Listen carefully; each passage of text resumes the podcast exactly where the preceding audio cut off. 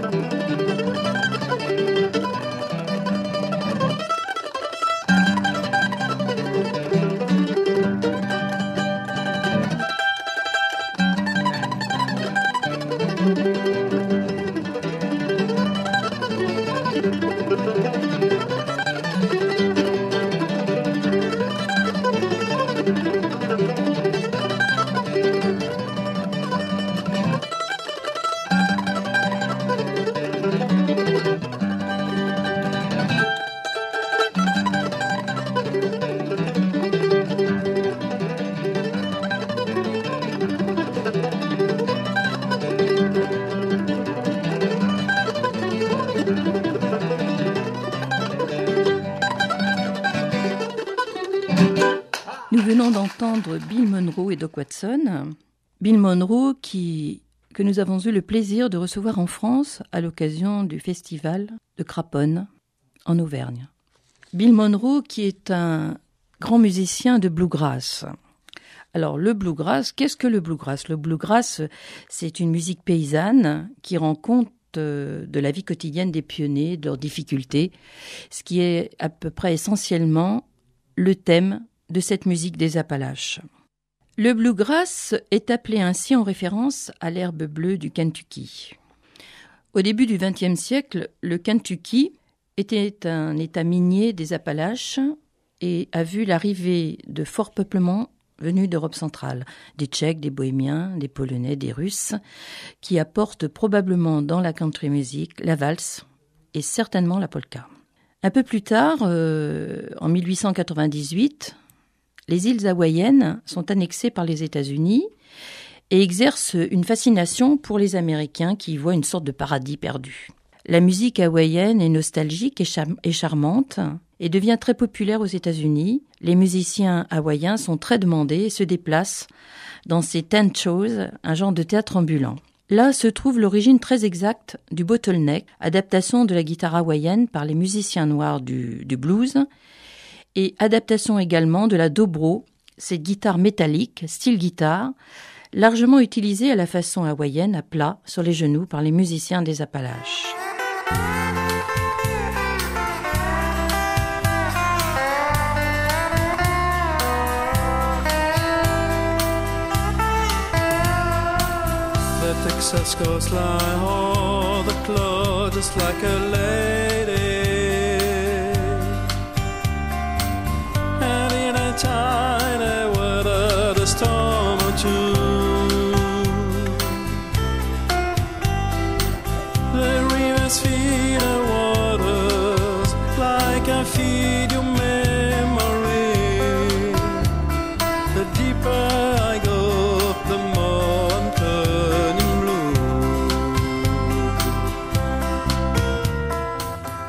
Alors ce que vous entendez, c'est donc le bottleneck, ce petit tube métallique que l'on fait glisser sur des cordes de, la guitare et donc qui à l'origine a donc été introduit par euh, les noirs dans la musique euh, blues et country étant à l'origine un goulot de bouteille, d'où son nom, bottleneck, que les Noirs faisaient glisser sur les cordes de la guitare. Donc c'était un morceau interprété par The Calamity Band avec euh, Michael au chant et à la guitare.